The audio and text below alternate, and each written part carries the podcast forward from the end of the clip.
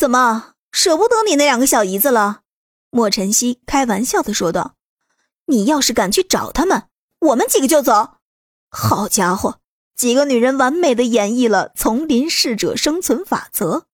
在他们这么多女人的眼里，要想将萧然占为己有，就必须赶走身边的竞争对手，到最后变成自己一个人。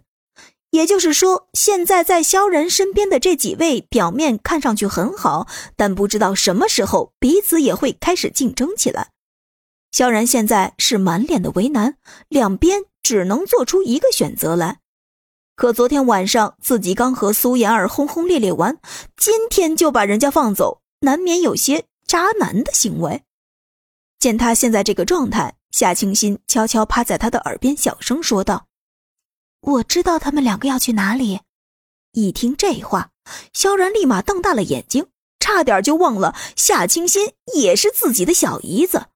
那他们两个把夏清新留在这里，不就是当卧底的吗？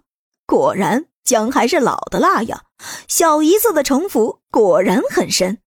过了一会儿，萧然起身提议道：“都吃完了吗？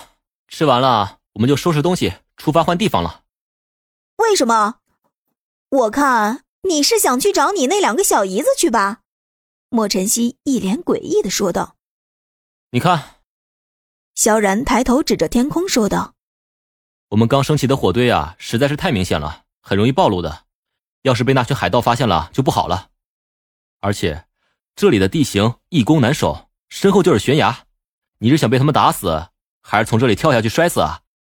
听萧然这么说，几个人只好答应了他，各自穿上防弹衣，配好自己随身携带的武器，出发了。路上，萧然有意无意的点了点身边的几个女人。对于你们这些人，我根本就没有故意奉承的意思，我只是想保证每个人的安全。而我那两个小姨子，我也一定要把他们找回来。一路上，萧然给他们讲了很多大道理，费了很多的口舌，这才把几个女人说通，答应一同去找苏妍儿和胡冰雪。走了一段时间，几个人的眼前就是之前吃过很多水果的那片林子了。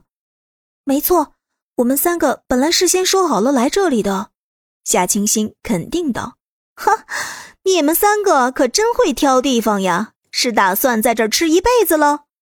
莫晨曦一边嘲讽着，一边端着手枪，警惕的往前走。